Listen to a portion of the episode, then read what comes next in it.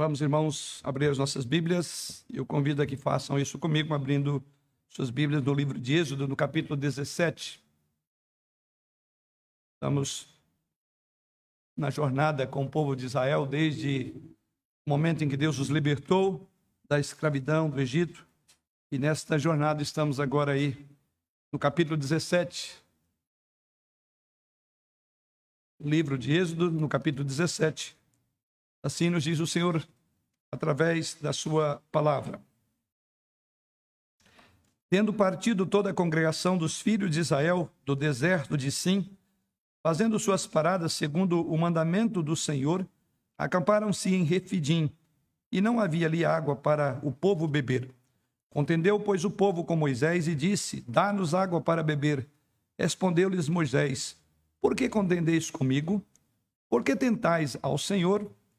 Tendo aí o povo sede de água, murmurou contra Moisés e disse: Por que nos fizeste subir do Egito para, que, para nos matares de sede a nós, a nossos filhos e aos nossos rebanhos? Então clamou Moisés ao Senhor: Que farei a este povo? Só lhe resta apedrejar-me. Respondeu o Senhor a Moisés: Passa diante do povo e toma contigo alguns dos anciãos de Israel. Leva contigo em mão a vara com que feriste o rio e vai. Eis que estarei ali diante de ti sobre a rocha em Horebe. Ferirás a rocha, e dela sairá água, e o povo beberá. Moisés assim o fez na presença dos anciãos de Israel, e chamou o nome daquele lugar Massá e Meribá, por causa da contenda dos filhos de Israel, e porque tentaram ao Senhor, dizendo: Está o Senhor no meio de nós ou não? Então veio Amaleque e pelejou contra Israel em Refidim. Com isso ordenou Moisés a Josué: Escolhe-nos homens e sai a peleja contra Amaleque. Amanhã estarei eu no cume do outeiro, e a vara de Deus estará na minha mão. Fez Josué como Moisés lhe dissera, e pelejou contra Amaleque. Moisés, porém, Arão e Ur subiram no, ao, cumo, ao cume do outeiro. Quando Moisés levantava a mão, Israel prevalecia. Quando, porém, ele abaixava a mão, prevalecia Amaleque. Ora, as mãos de Moisés eram pesadas. Por isso tomaram umas, uma pedra e a puseram por baixo dele. E ele nela se assentou. Arão e Ur sustentavam-lhe as, as mãos, um ao lado e outro do outro. Assim lhe ficaram as mãos firmes até o pôr do sol. E Josué desbaratou Amaleque e a seu povo a fio da espada, de espada. Então disse o Senhor a Moisés: Escreve isto para a memória no livro e repete-o a Josué, porque eu hei de riscar totalmente a memória de Amaleque de debaixo do céu. E Moisés edificou um altar e lhe chamou: O Senhor é a minha bandeira. E disse: Porquanto o Senhor jurou, haverá guerra do Senhor contra Amaleque de geração em geração. Temos aos irmãos o capítulo 17 do livro de Êxodo e é exatamente esse o momento da história, da trajetória do povo de Israel, aqui já na sua peregrinação.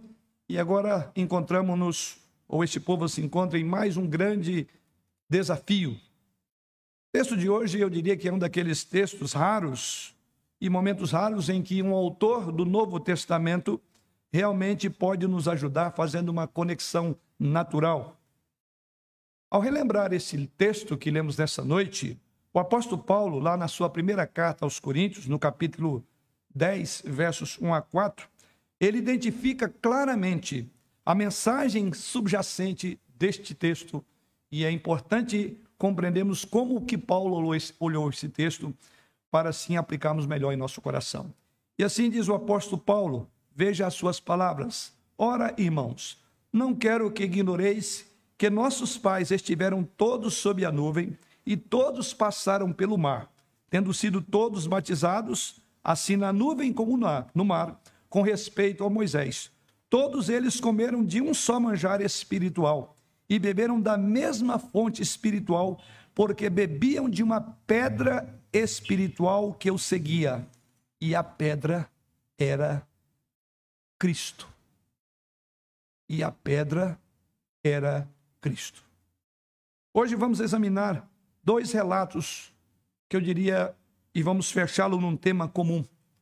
Que vemos no relato da nossa passagem essa noite, E por um lado, há um fornecimento de água que sai de uma rocha que Moisés fere. E por outro lado, encontramos na segunda parte da nossa meditação essa noite uma vitória sobre os amalequitas, amalequitas, como vemos na própria passagem das Escrituras. E o que nós podemos entender de toda essa passagem é que a maior provisão de Deus é Ele próprio. Seja para suprir uma necessidade, como a sede, seja para combater uma batalha, quanto a que encontramos no texto nessa noite. Temos estudado até aqui, irmãos, que desde o capítulo 13 do livro de Êxodo, nós vimos as várias maneiras como Deus proveu o seu povo de tudo aquilo que era necessário. Na semana passada, particularmente, vimos isso por meio da provisão do maná. Aprendemos isso, mas hoje nós vemos isso por meio de uma provisão, de uma interação direta do próprio Deus com o seu povo. Aqui ele mesmo que vai ser a fonte da qual o povo beberá. E ele mesmo, com seu braço forte, vai lutar contra os amalequitas. Não há dúvida, Há coisas surpreendentes em todo esse texto sobre a ação de Deus no curso dessa trajetória. E nosso tema essa noite é a rocha da qual bebemos e a bandeira em que confiamos. Vamos orar ao Senhor. Pai, nesta hora voltamos novamente à tua presença, agora para suplicar a iluminação do teu Santo Espírito, conduzindo-nos por esta passagem maravilhosa, pelo teu santo livro, de onde emana toda a tua a tua instrução, todos os teus pensamentos e desejos. E o nosso desejo essa noite, ó Pai, é de compreender essa passagem, de tal forma e aplicar em nosso coração. Mas não podemos fazer de nós mesmos, sem que tu mesmo abras o nosso entendimento através do teu Santo Espírito, iluminando-nos na compreensão desta passagem e também aplicando-a no nosso viver diário. E é assim que nós oramos, confiados em Cristo Jesus, na certeza de que tu mesmo nos pastoreará neste momento através da tua palavra. Amém. E a primeira coisa, então, que observamos nesse tema duplo, que Deus é a rocha da qual nós bebemos. A primeira coisa que o texto nos apresenta é uma contenda com Deus. O povo vai contender com o Senhor. Não há dúvida, quando nós olhamos para toda a narrativa do livro de Êxodo até aqui, podemos compreender perfeitamente que Deus ainda está colocando Israel em situações difíceis. É, a leitura cuidadosa da passagem nos ajuda a compreender. Se os irmãos voltarem os olhos comigo para o versículo 1, diz assim: Tendo partido toda a congregação dos filhos de Israel do deserto, diz sim, fazendo suas paradas, grave essa palavra, segundo o mandamento do Senhor. Em momento algum é iniciativa do povo ou de Moisés. Percebam essa, esse padrão no livro de Deus. Segundo o mandamento do Senhor, sai, fica, permaneçam, avancem. Diga ao povo que marche, Deus no comando. E aqui mais uma vez o texto diz: segundo o mandamento do Senhor. E esse é o nosso primeiro momento que nós queremos olhar no texto. Então, o que vemos aqui é que Israel estava sendo colocado, por assim dizer, em situação de provação, situação de dificuldade. E qual era a, o propósito de Deus ao fim de tudo isso? Mostrar o seu poder, ao mesmo tempo de reconstruir ou construir a fé e o caráter de um povo que ainda não o conhecia. Israel ainda tinha longo caminho a percorrer antes de ser, por assim dizer, qualificado como uma nação que de fato temia e honrava a Deus. Até então, Cada aprovação que havia passado até aqui só servira para mostrar as piores qualidades no meio desse povo. E mais uma vez nós encontramos aqui. A cada aprovação, eles foram reprovados. Todas, até aqui, até o capítulo 17, os irmãos lembram, todas as vezes o povo foi reprovado. Mas apesar, vemos no nosso texto essa noite, que apesar de ver a provisão de Deus mais uma vez, ali em Mara, e o suprimento diário de maná, conforme vimos na, na semana passada. É curioso, é surpreendente que essas pessoas, diz o texto, falharam mais uma vez em quem confiar em Deus quanto às suas necessidades. Porque as suas necessidades não eram satisfeitas, e a necessidade desse momento aqui é água. Não tinha água para beber. E o capítulo 17, então, nos conta que essas pessoas continuaram a sua jornada deserto adentro, chegaram a um lugar, e diz o texto sagrado, chamado de Refidim. Esse termo significa lugar de descanso. É surpreendente. Eles chegam no lugar de descanso. Mas eles descobriram que em Refidim, que quer dizer lugar de descanso, não havia água. Mas parece que nós já falamos alguma coisa sobre água, nós já lemos sobre isso, já aprendemos sobre isso. Não é que haviam águas amargas, foi o que nós aprendemos. Mas não havia água nenhuma. Lá em Mara, não havia águas potáveis ou águas que pudessem ser beber, porque eram amargas. Mas aqui a coisa era pior, nem água havia. Lá podemos dizer até era amarga, mas aqui não.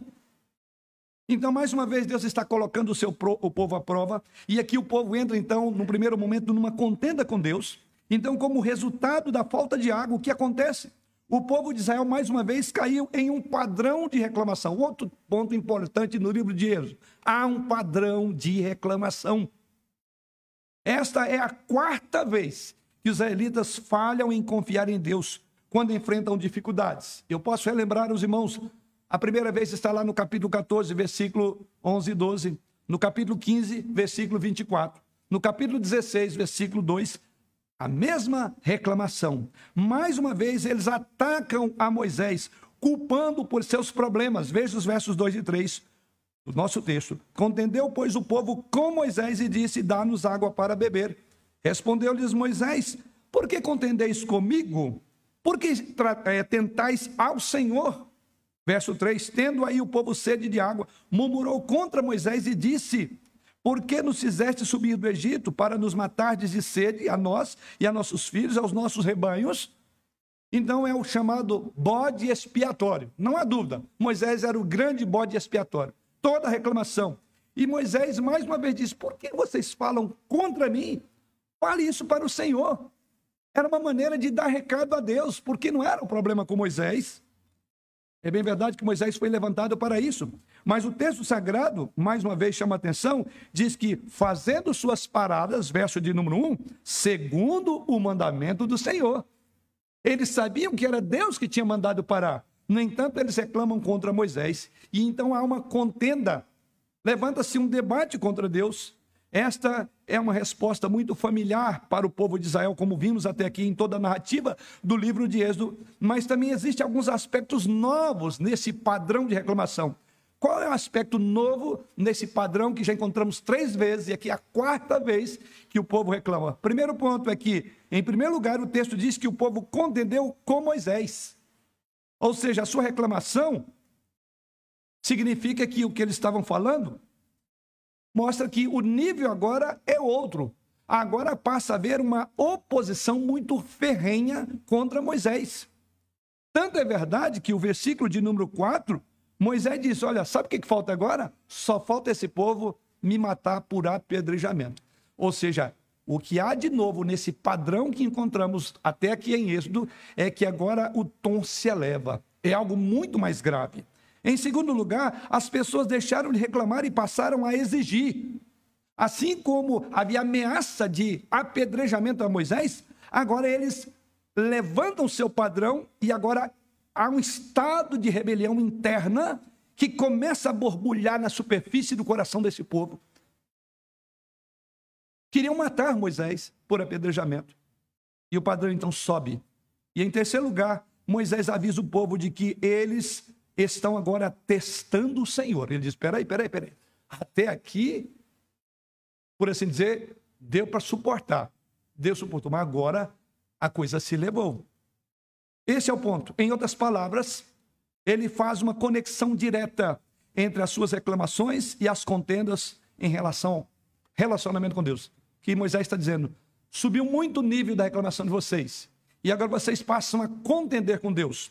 Observe o que eles acusam Moisés e Deus de fazer contra eles. Mais uma vez, o padrão se repete. Primeiro, eles acusam Deus e Moisés de descuido. Isso está no verso 2, quando eles dizem: Dá-nos água para beber. Ou seja, eles não acreditavam que o povo poderia ser suprido, que Deus poderia suprir de água o seu povo.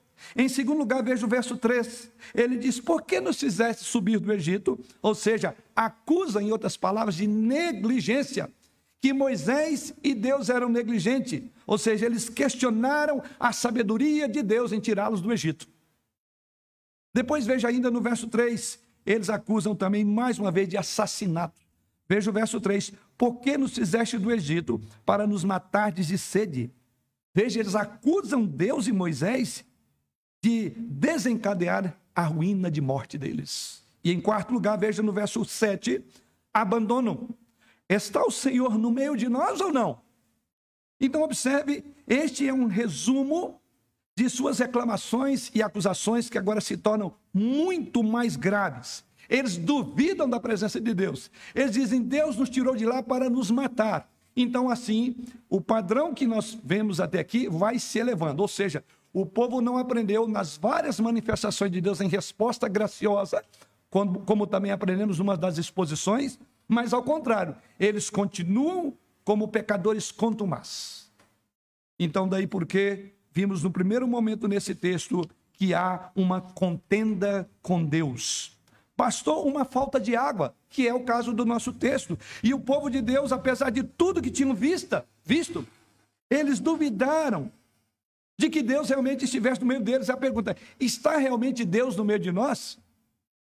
Quando você olha para tudo que esse povo viu, a nuvem que permanecia ainda ali, a coluna de fogo à noite aquecendo-os no deserto que esfriava, a coluna de nuvem que os guiava, protegendo do calor escaldante do sol, as várias manifestações poderosas de Deus nas dez pragas, a travessia do Mar Vermelho, o aniquilamento, por assim dizer, de toda a tropa bélica do próprio Faraó, de nada valeu. Está Deus no meio de nós?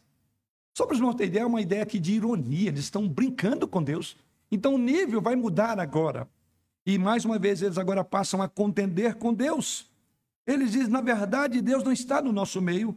O coração de Israel, na verdade, aqui, irmão, estava cada vez mais duro. As circunstâncias da vida estavam destruindo seus corações. Essa circunstância estava provando seus corações e revelando um problema não de superfície, mas um problema de base. E o salmista fala disso, lá no Salmo 97, versos 7 a 9, assim diz o texto da palavra do Senhor, Salmo 97, versos 7 a 9. Ele é o nosso Deus e nós o povo do seu pasto, e ovelha de suas mãos. Hoje, se ouvires a sua voz, não, olha a palavra aqui, não endureçais o coração como em Meribá no dia de Massá. O salmista está olhando para esse texto que nós estamos vendo nessa noite. E ele diz: Não endureçam os seus corações. Coração duro, serviço que não se quebra. E o salmista prossegue dizendo que eles endureceram o coração como em Meribá e no dia de Massá, no deserto, quando vossos pais, olha a palavra, tentaram pondo-me à prova, não obstante terem visto as minhas obras. Aqui Deus está dizendo: sabe o que esse povo está fazendo? Está me provocando. Eles tentaram a mim, eles me colocaram à prova, eles me colocaram no tribunal para me julgar. A ideia que nós vamos ver daqui a pouco na, na expressão no original é julgamento. Deus foi colocado sob julgamento. O que acontece então no nosso capítulo essa noite, no livro de Êxodo, capítulo 17, se tornará um exemplo muito importante do problema de se opor a Deus. Quando, em função dos nossos problemas, dos nossos resmungos, levantamos a nossa voz contra Deus. Em outras palavras, resmungar é uma coisa, mas contender com Deus é outra, porque há uma nova palavra aqui. Vem de resmungo para contender. Ambos são pecados, tanto resmungar contra Deus como contender contra Deus. Mas a contenda contra Deus foi uma escalada de rebelião no mais alto nível de um coração que se rebela contra o Senhor. Isso é muito grave. Mas o que podemos ainda observar nesta parte do nosso texto, que ele não apenas há uma contenda com Deus, mas por outro lado, Deus é colocado em julgamento. Esse é o segundo aspecto que nós observamos ainda desse, dentro desse primeiro tópico. O que acontece a seguir no texto eu diria que é realmente inacreditável, é extraordinário o que o texto nos apresenta. O que nós veremos agora, irmãos, é que Deus pretende nos ensinar uma lição, uma, uma lição ao seu povo, uma lição quando ele aborda a contenda desse povo. E Deus coloca-se em julgamento. Isso é extraordinário no nosso texto. O povo tem feito acusações sérias contra Deus, não só aqui, mas até aqui. E Deus vai mostrar o quanto esse povo está errado e quão gracioso ele continuará sendo e provendo aquilo de que eles precisavam.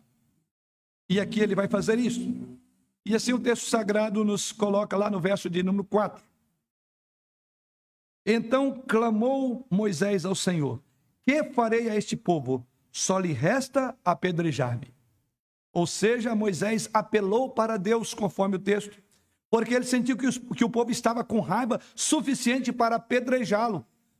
Moisés entendeu que o movimento de mais de duas, dois milhões de pessoas era numa direção só: vão me matar.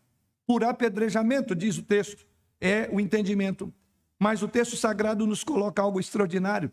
Ou seja, as coisas estavam praticamente fora do controle, por assim dizer, mas a solução de Deus é encontrada no versículo 5. E olha o que acontece de tão extraordinário. Respondeu o Senhor a Moisés: Passa diante do povo e toma contigo alguns dos anciãos de Israel. Leva contigo em mão a vara com que feriste o rio e vai. Moisés deveria reunir os anciãos, é a ordem de Deus no versículo 5. Deveria pegar o cajado, que era, na verdade, o símbolo da autoridade divina. E a ideia aqui é: façam fila com os principais de Israel. Uma fila processional na frente do povo. Este gesto, irmãos, foi projetado para mostrar que um evento sério estava por acontecer, ou estava acontecendo. Ou seja, há um aspecto meio que solene quando ele passa o povo e mantém esses homens lá na frente, e você com a sua vara. E era sério, porque diz o verso de número 6, vamos a ele: Eis que estarei ali, diante de ti sobre a rocha em Horebe, ferirás a rocha e dela sairá água, e o povo beberá. Moisés assim o fez na presença dos anciãos de Israel. O versículo 6 diz o que haveria de acontecer. Não perca, querido, o que é dito no verso 6. O verso 6 diz: Eis que estarei ali diante de ti. É algo extraordinário. Deus se sujeita a ser julgado. Ele toma para si aquele próprio julgamento. E o que vemos aqui é que o grande Deus, Jeová, o nosso Deus único, grande eu sou, iria de boa vontade suportar o desprezo do seu próprio povo. Eles iriam colocá-lo em julgamento. Era ultrajante, era extremamente perigoso. Além do mais, ele receberia a punição das suas próprias mãos quando ele diz: ferirás a rocha. E eu li a propósito o texto de Corinto para os irmãos entenderem ferirás. E, Jesus, e Paulo, por divina inspiração, dizia: a rocha é Cristo. Você vai ferir a rocha. É significativo. E isso é muito curioso. O plano de Deus, na verdade, aqui, irmãos, era dar ao seu povo a provisão, colocando-se ele mesmo no lugar da rocha que é ferida. A rocha que eles feriam, diz o apóstolo Paulo, era Jesus Cristo. É algo maravilhoso aqui. Julgamento de Deus. Aliás, a palavra massá quer dizer provando, e meribá significa contendendo, disputando. Até aqui a palavra vinha como provar ao Senhor. Agora surge uma nova palavra que é meribá, que quer dizer contendendo, ou seja, disputando. A ideia desse termo aqui é um termo jurídico que indica um lugar de decisões legais ou de disputas entre duas pessoas. Este momento aqui em Meribá, que é de contenda, e em Massá, que é aprovação, tornou-se um momento decisivo na história de Israel. Tornou-se um momento decisivo para a minha e a sua vida quando na cruz do Calvário, na grande contenda, não nós contra Deus, mas de Deus em sua santidade, com relação à sua ira justa, para cravar na cruz do Calvário Jesus Cristo. O que vemos, na verdade, aqui é uma conexão com o Evangelho. Esse é outro ponto que nos chama, que nos chama atenção. há aqui uma conexão com o Evangelho. E essa conexão não forçamos, porque Paulo já fez no início, ali na introdução da mensagem essa noite, já citei. E eu quero voltar ao entendimento do que Paulo diz ali em 1 Coríntios, capítulo 10, verso 4. Porque há aqui uma conexão. Deus vinculou a pecaminosidade desse seu povo e o julgamento injusto, porque estavam colocando Deus num julgamento. E ao mesmo tempo a provisão num evento glorioso que depois seria apontado na pessoa de Jesus Cristo. E é por isso, então, que no nosso texto ali de Paulo, em 1 Coríntios 10, Paulo então olha para trás, ele olha para o Antigo Testamento e ele vê ali uma imagem muito clara da redenção em Jesus Cristo. E é de se admirar, porque Paulo lá no texto diz: e beberam da mesma água, ou beberam da mesma fonte espiritual, porque beberam de uma pedra espiritual que eu seguia. E Paulo conclui dizendo: e a pedra era Cristo. Os paralelos, então, queridos, a partir deste momento estão todos no Antigo, do Antigo estão no Novo Testamento. Esses paralelos que Paulo coloca, nós o veremos em outras passagens. Por exemplo, lemos lá, ainda no Antigo Testamento, Isaías capítulo 53, versos 4 e 5 nos diz assim: certamente, referindo aqui ao servo sofredor, o Senhor Jesus Cristo. E o texto sagrado diz lá: certamente ele tomou sobre si as nossas enfermidades, as nossas dores levou sobre si e nós o reputávamos por aflito, ferido de Deus e oprimido. Mas ele foi traspassado pelas nossas transgressões, ele foi moído pelas nossas iniquidades, o castigo que nos traz a paz estava sobre ele, e pelas suas pisaduras fomos sarados. O Deus que é ofendido com o nosso pecado, ele mesmo é o provedor, ele sofre em nosso lugar, ele é a rocha que recebe o impacto para jorrar água. E aqui está a figura do próprio profeta Isaías apontando para Jesus Cristo. E diz que ele foi moído por causa da minha, da sua iniquidade. O castigo que nos trouxe a paz, querido, estava sobre Jesus Cristo. As feridas, as chagas deles curaram a nós.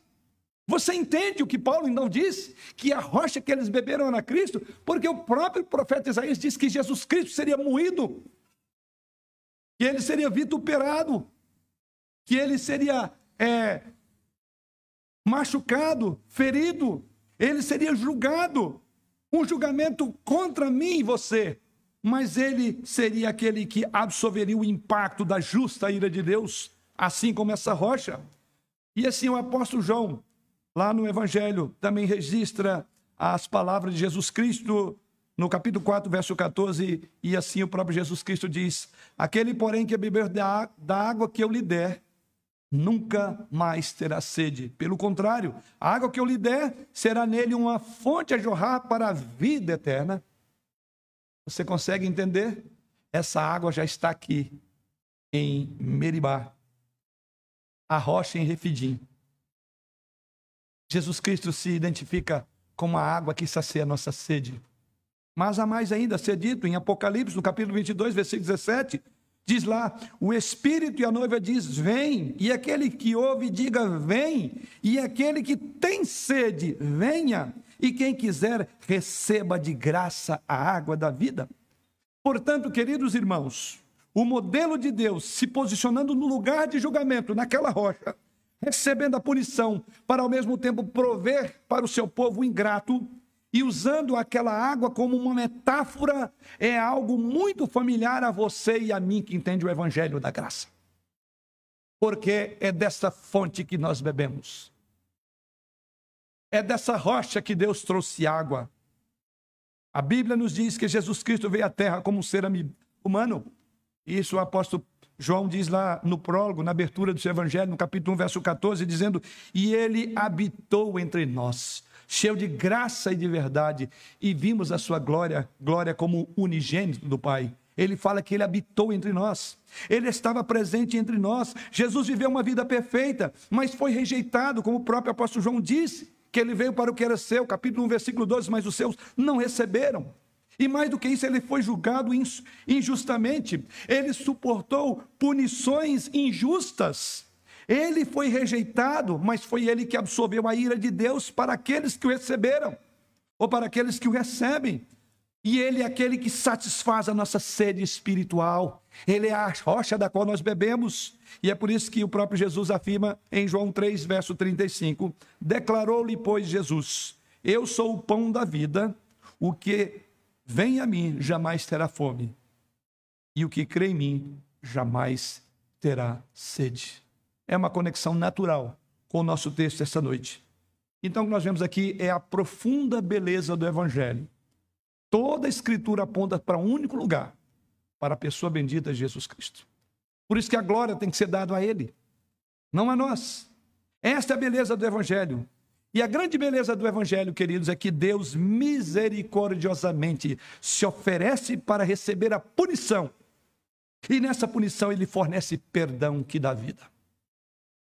O povo reclama, Deus provê, ele próprio recebe a reclamação. Ele aceita entrar em juízo com o seu povo e o seu povo não é capaz de resistir à sua ira. Então ele lança contra si mesmo, porque a rocha fomos nós que a ferimos com os nossos pecados, com a nossa rebelião. Jesus Cristo, então, é a rocha que nós ferimos. Mas para fechar essa primeira parte da nossa mensagem, implicação ou implicações podemos, podemos tirar desse primeiro momento? Primeiro, temos uma indicação antecipada do caminho da redenção. Essa indicação antecipada está aqui no livro de Êxodo, quando o próprio apóstolo Paulo aponta e diz: ali havia uma indicação de que Deus haveria de prover não uma água da qual você viesse a ter sede novamente, mas uma água a qual você beberia e nunca mais teria sede. Como Jesus Cristo fala àquela mulher na beira do poço: mulher, a água que eu lhe der, nunca mais você terá sede. Sim, Jesus Cristo é a água que descedenta a nossa sede espiritual, que graciosamente farta a tua vida. E essa sede que você tem em função do seu pecado, do seu distanciamento, então, o seu pecado que distancia de Deus, Deus aplaca o seu pecado, jogando sobre Cristo a ira dele. Então, na ira de Deus contra o nosso pecado, faz jorrar água que descedenta a nossa sede espiritual. Essa é a primeira aplicação. Vemos que Deus está disposto a assumir um tratamento injusto, porque ele estava sendo julgado injustamente para sustentar o seu povo. Então eu quero crer que com isso qualquer pessoa que conhece o evangelho da graça sentirá completo amor e adoração pelo nosso Deus. Nós temos que amá-lo. Por isso que a Bíblia diz que o amor de Cristo nos constrange. Verdade. Quem não sente constrangido por isso? Nós ferimos.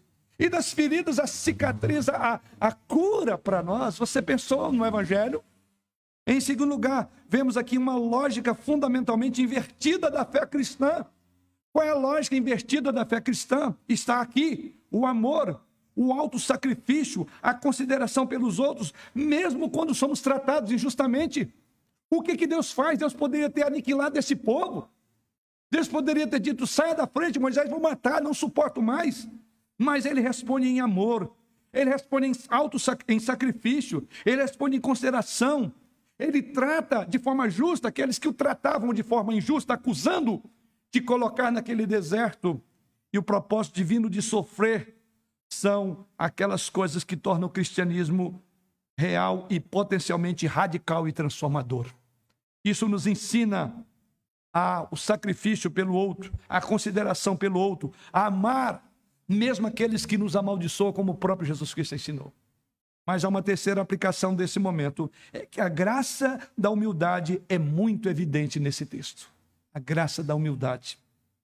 Deus, no nosso texto, assume a posição que está infinitamente abaixo que ele realmente merece. E ainda assim, ele abraça a fim de prover amorosamente para o seu povo. Ele se compadece do povo. Mais uma vez, ele não vai responder com um braço de ira, mas com graça e misericórdia. E é por isso que é de admirar quando Paulo, referindo à pessoa bendita Jesus Cristo, em Filipenses 2, versos 5 e 6, Paulo afirma: Tende em vós mesmos, tende em vós o mesmo sentimento que houve também em Cristo Jesus Pois ele, subsistindo em forma de Deus, não julgou como usurpação o ser igual a Deus.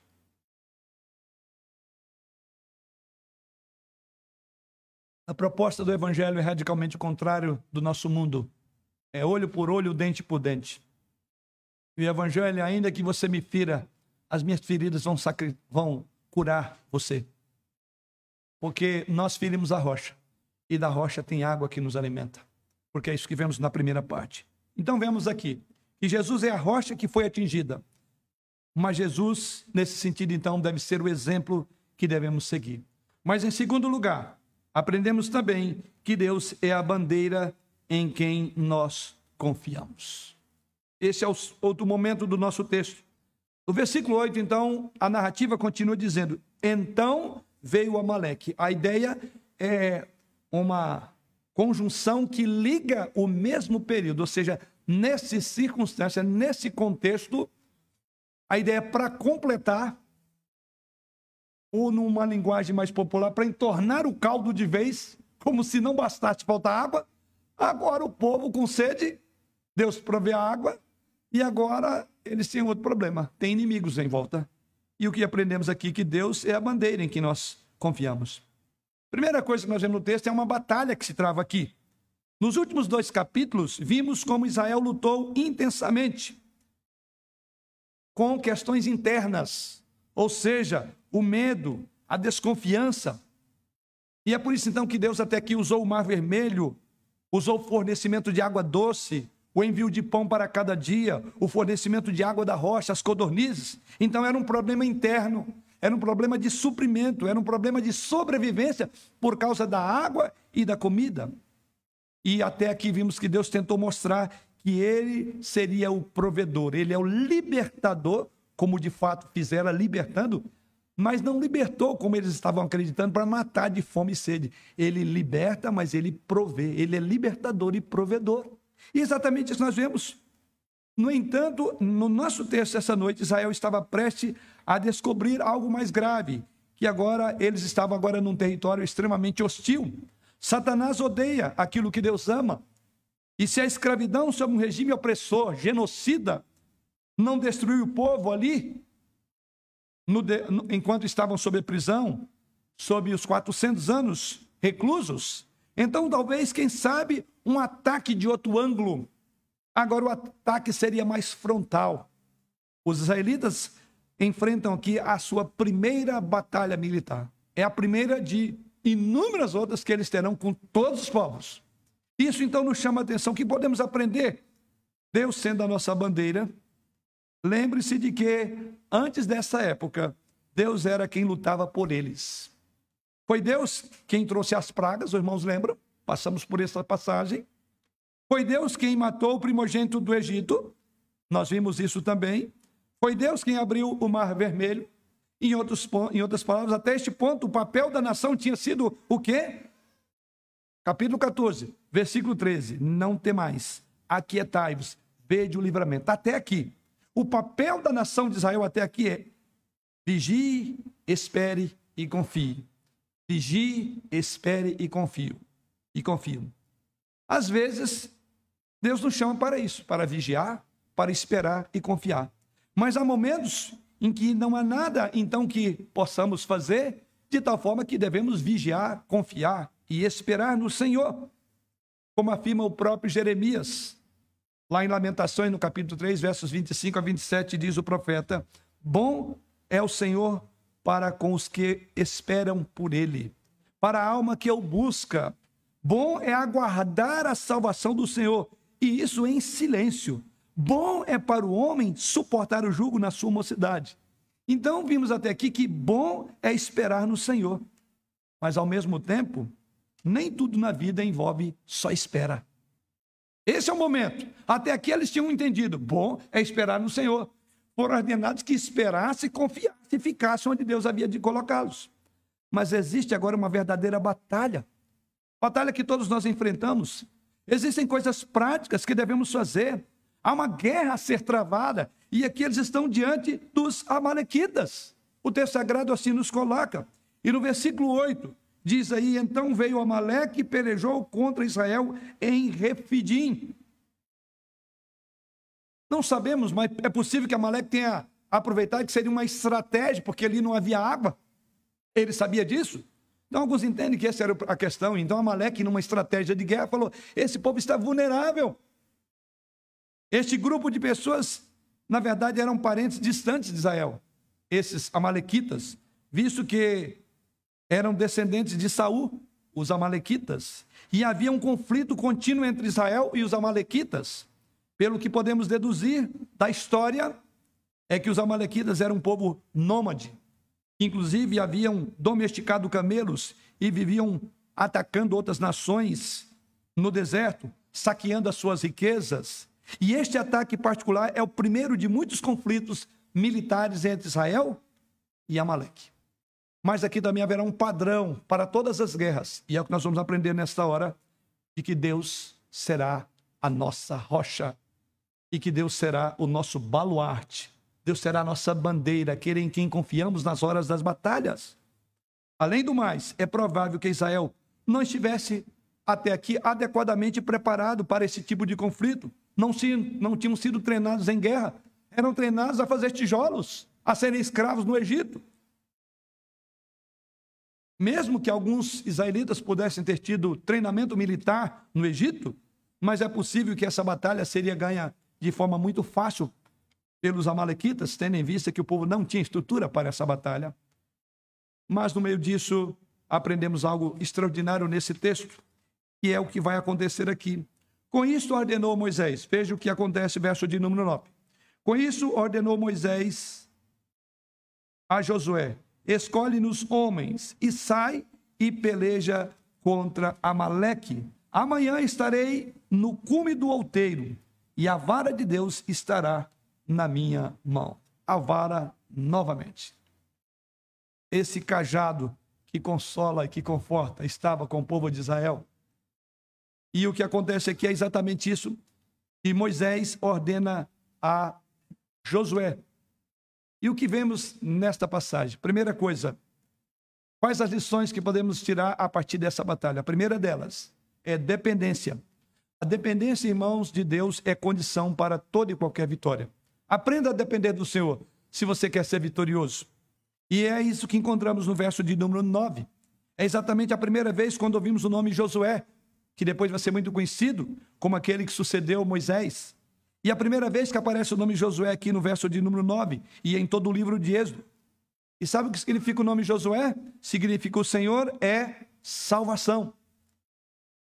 E isso se tornará, tornará uma figura muito importante na história de Israel, que Deus seria a salvação do seu povo. Como homem que Deus designou para liderar a nação após a morte de Moisés. Sim, Josué entra em cena aqui. Moisés chama Josué, diz o texto sagrado, e ele chama para que ele encontre ali homens suficientes para travar a batalha contra os Amalequitas. E ele iria pegar o cajado, diz o próprio Moisés: Eu vou pegar o cajado de Deus, eu vou subir o topo da colina. E aí Moisés disse: E eu vou me colocar em posição de buscar a ajuda de Deus, ao passo em que vocês vão para a batalha, enquanto eu permanecerei na colina. Algo a aprender aqui. Embora a oração não seja claramente mencionada ou de forma específica no nosso texto, parece bastante óbvio que é isso que Moisés vai fazer aqui. Por quê? O propósito é mostrar que há uma conexão entre o que está acontecendo na colina e o que está acontecendo no campo de batalha. Tudo aquilo que acontece na colina depende, ou que acontece no campo de batalha, depende de como está a colina. E na colina estava Moisés ao passo que no campo de batalha estava os homens, estavam os homens. E o texto sagrado nos ensina algo extraordinário. Veja na sequência, depois de Moisés ordenar no verso 9, lá no verso de número 10 nos diz assim: Fez Josué como Moisés lhe dissera e pelejou contra Maleque. Moisés, porém, Moisés, porém, Arão e Ur subiram ao cume do outeiro. Quando Moisés levantava a mão, Israel prevalecia. Quando, porém, ele baixava a mão, prevalecia Maleque. Ora, as mãos de Moisés eram pesadas, por isso tomaram uma pedra e a puseram por baixo dele, e ele nela se assentou. Arão e Ur sustentavam-lhe as mãos, um de um lado e outro e o outro do outro. Assim lhe ficaram as mãos firmes até ao pôr do sol. Há algo importante aqui. Moisés não foi capaz de sustentar a sua mão sozinho, diz o texto sagrado. Uma bela imagem, então, vemos no texto de solidariedade, de comprometimento, de equipe. É o que aprendemos nessa passagem, de comunidade.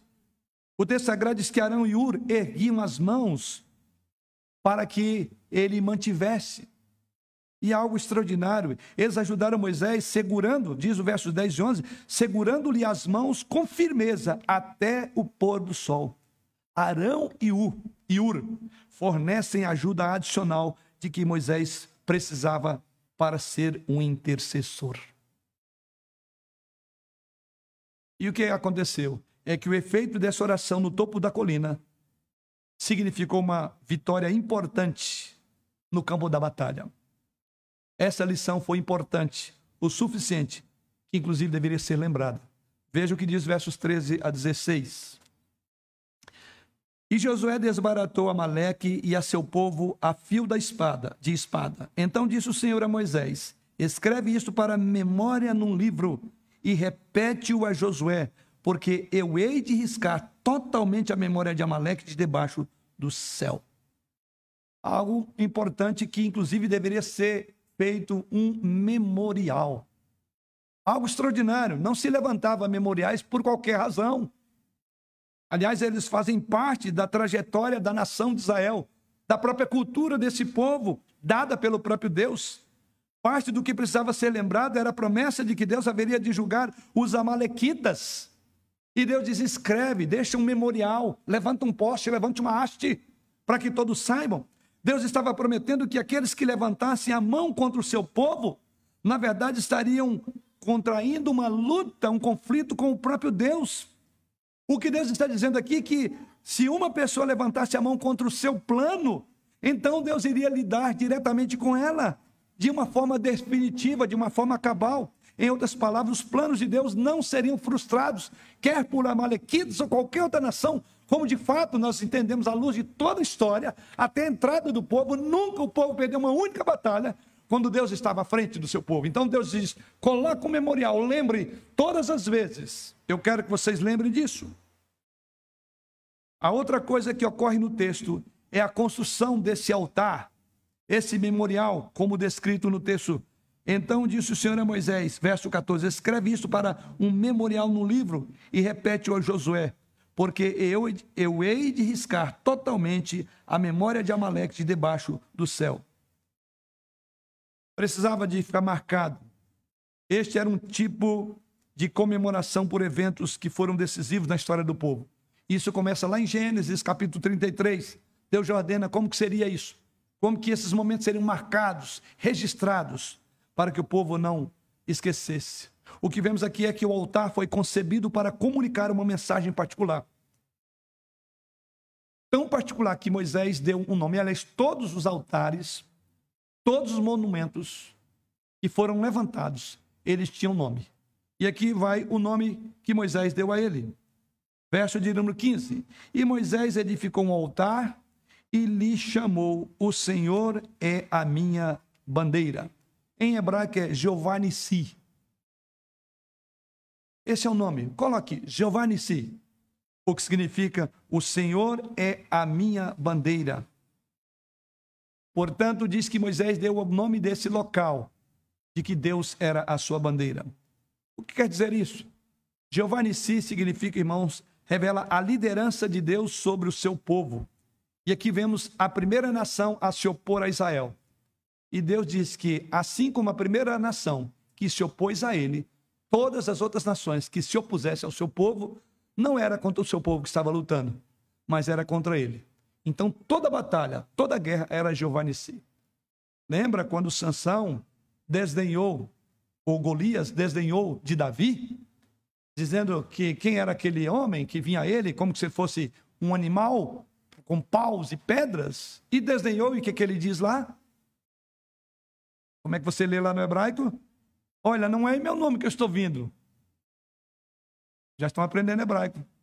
Jeová Nissi. É a bandeira, diz, não sou, eu não estou lutando uma luta minha. Você, é, Golias, você está confrontando, não é a mim, não é o povo Israel. Mas aqui nós estamos representando Jeová Nissi. É a bandeira de Deus. Esse era o baluarte. Era o nome com que Israel entrava em todas as batalhas e ganhava todas, 100% de batalha. E é exatamente isso que Deus queria que fizesse. A palavra hebraica e uso dela em todo o Oriente Próximo tinha a ideia de poste de sinalização. Essa ideia. A palavra era usada para um sinal que era usado para reunir pessoas ou tropas em um determinado ponto. Era um poste erguido bem alto sobre o solo. E esse poste tinha lá Jeová Nissi. Era um sinal para que todos aqueles que iam para a batalha enchessem o peito de, dizendo: de fato, o Senhor está conosco. Jeová Nissi que vai guerrear. A palavra ela foi usada de uma forma muito singular. E aqui há o evangelho de novo. Isaías faz isso. E lá em Isaías, capítulo 11, versículo 10, veja o evangelho de novo, queridos irmãos. Refere-se ao Messias. Olha que coisa maravilhosa, linda. Diz assim: Naquele dia recorrerão as nações à raiz de Jessé. Recorrerão para a raiz de Jessé. Quem é a raiz de Jessé? Jesus Cristo. E o texto sagrado diz que está posta por estandarte dos povos, a glória lhe será a morada. Ele é o nosso Jeová Nissi. No contexto imediato aqui da nossa passagem, Moisés estava simplesmente enfatizando nessa passagem que enquanto Israel estava trabalhando uma batalha naquele local, o Senhor era o grito de guerra. Aliás, era a palavra Jeová Nissi. Era o grande grito, grito de guerra. Eles estavam lutando a batalha, mas a batalha realmente pertencia ao Senhor. Além do mais, a sua vitória dependia da ajuda do Senhor. Então havia uma conexão direta entre a ajuda de Deus e o sucesso. E assim os irmãos podem olhar 100%. Há uma conexão direta entre sucesso e ter Deus como Giovannici. Se não é em nome de Giovannici, toda a sua força. Aliás, nós vemos isso das outras nações, poderosas, em número muito maior. E um judeu só era capaz de matar 600 homens. Quem era o judeu? Nem, nem Sansão. Mas ali havia um servo de Giovanni. Você consegue entender isso? Esse é o ponto. Conflito com os amalequitas, então, era uma parte da instrução dada a Israel a respeito da capacidade de Deus de ser provedor e de ser defensor do seu povo. Ele provou sua capacidade de prover um caminho através do Mar Vermelho, fazendo a água amarga virar água doce, fazendo com que viesse o maná do céu e água jorrasse da rocha, e a rocha era Jesus. Mas agora o povo deveria aprender algo novo. E algo novo aqui é que eles deveriam esperar no Senhor, confiando que as suas batalhas dependeriam daqui para frente do Senhor. Certamente, irmãos, há momento em que nós somos chamados para esperar, para confiar, para descansar. Mas há momento em que também somos chamados para lutar a vida cristã. Isso então nos remete para um outro tópico. O Senhor é a nossa bandeira hoje. Assim como foi para a nação de Israel, nós precisamos de Giovanni Nesta cena vista no texto sagrado, onde Moisés levanta as mãos, sendo apoiado por Arão e Ur, temos um momento de aprendizagem, que tem uma série de paralelos no Novo Testamento também, e que precisamos considerar também esta noite, antes de terminarmos essa exposição. Quais paralelos nós podemos encontrar e como podemos aplicar isso como evangelho para a nossa vida? Primeiro, os seguidores de Jesus estão numa verdadeira batalha, porque eles travam uma batalha muito mais perigosa. É uma batalha do reino espiritual. Tanto é verdade que o apóstolo Paulo, em Efésios capítulo 6, versículo 12, ele diz que nós não lutamos apenas contra carne e sangue. Existem forças espirituais atuando nos bastidores da nossa história. O inimigo ainda está se opondo ao povo de Deus. Ainda a batalha é real. Não discute. Não é por acaso que as escrituras diz que nós devemos vigiar e orar para não entrar em tentação. Não é à toa que as Escrituras diz que o diabo, nosso adversário, anda procurando uma oportunidade, uma brecha. Há uma grande batalha espiritual e a maior de todas as batalhas. Porque você não trava essa batalha olhando o seu inimigo à sua frente, ele você não vê. Ele é mais sutil. Ele aparece como um anjo de luz. Ele trabalha nas suas fraquezas. São aqueles pecados que se repetem na sua vida. São aqueles pontos vulneráveis do seu coração a sua desconfiança do Senhor. Tudo isto são batalhas que se travam. O apóstolo Paulo fala dessa batalha. O grande apóstolo Paulo chega a um ponto que diz: Olha, Senhor, o bem que quero fazer, esse eu não faço. Eu tenho um profundo desejo de viver para a tua glória, fazer a coisa certa, andar no lugar certo. Não quero desviar meus passos. Mas ele diz: quando eu olho para mim mesmo, eu encontro uma outra lei que guerreia contra a lei do Espírito do Senhor e que me torna escravo, prisioneiro. E ele olha para si mesmo e diz: Desventurado homem que sou, quem me livrará do corpo dessa morte? Você entende, querido, que você não trabalha, você não batalha contra amalequitas? Você trabalha e você batalha contra inimigo não visível, contra principados e potestades. Você entende que você precisa de Jeová Jiré ou Jeová Nissi? Você precisa do Senhor na sua batalha. Deus é a sua bandeira, porque se não for, você vai perder todas. Você não vai ganhar uma.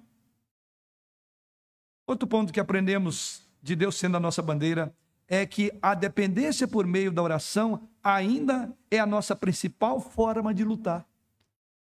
É o pressuposto natural do que Paulo escreve aos Efésios 6,12, que ele diz que nós batalhamos contra principados e potestades. Como é que eu vou? Então não são armas físicas. O poder bélico do mundo não é capaz de destruir um único, único, único inimigo da cruz de Cristo. Mas veja o que Paulo diz em, no mesmo capítulo 6, lá nos versos 10 e 18. Paulo diz lá, e quanto ao mais, irmãos, sede fortalecidos no Senhor, na força do seu poder orando em todo o tempo, no Espírito. A oração é um canal para o poder de Deus e um lembrete de que não podemos lutar essa batalha sozinhos. É assim que o Evangelho chega a nós. É assim que nós traduzimos essa passagem dessa noite para a nossa batalha espiritual. Você tem sido um homem, uma mulher de oração. Você tem sido uma criança de oração. Você tem sido um jovem de oração. Quanto tempo você demanda em oração? Mas você quer ser vitorioso nas suas batalhas. Ainda nessa manhã estamos falando quanto tempo nós gastamos com as redes, com os aparelhos, mas pouca coisa há de oração.